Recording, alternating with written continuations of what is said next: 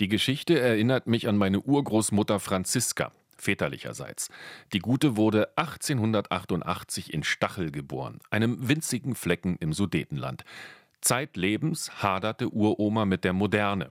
Selbst das Radio war für die abergläubische Franziska Deivelszeig, Teufelszeug. Nicht auszudenken hätte sie noch erleben müssen, wie ihr Urenkel durch den Äther zu ihr spricht. Die Ärmste hätte sich an der Schwelle zum Fegefeuer gewähnt. Worum geht's heute in Frankfurt am Main? Für eine prozentuale Beteiligung an den TV-Erlösen soll ein Finanzinvestor im besten Fall eine Milliarde Euro zahlen. Der Anteil soll zwischen 6 und 9 Prozent liegen. Der Vertrag über maximal 20 Jahre laufen. Mithilfe der Einnahmen will die DFL vor allem die Auslandsvermarktung stärken. Das klingt aus meiner Sicht nicht unvernünftig. Die DFL verkauft einen kleinen Anteil an einer ihrer Tochterfirmen.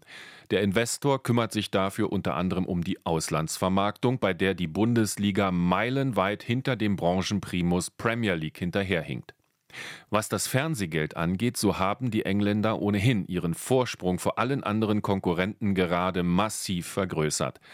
Der neue TV-Vertrag bringt den Vereinen der Premier League künftig umgerechnet rund 2 Milliarden Euro pro Saison ein. Ungefähr das Doppelte dessen, was die Bundesliga derzeit erhält.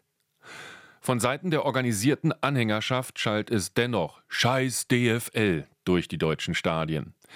Ihre Vertreter argumentieren, die einzigartige deutsche Fankultur sei bedroht und aus Sicht der Zweitligisten wäre eine Zustimmung völlig paranoid.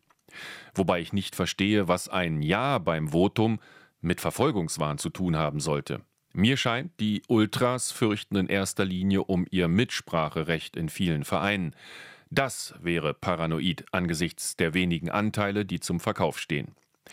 Großanleger investieren in allen Top-Ligen Europas. Gewiss wollen die wenigsten hierzulande englische Verhältnisse, aber die Bundesliga muss aufpassen, dass sie den Anschluss nicht verliert, weil das Beharren auf Glaubensgrundsätzen den Blick für die Realität trübt wie bei den Kritikern der DFL-Pläne, die in einem Investor den Leibhaftigen sehen, so wie Uroma Franziska im Radio nichts anderes als Teufelszeig. RBB 24 Inforadio vom Rundfunk Berlin-Brandenburg.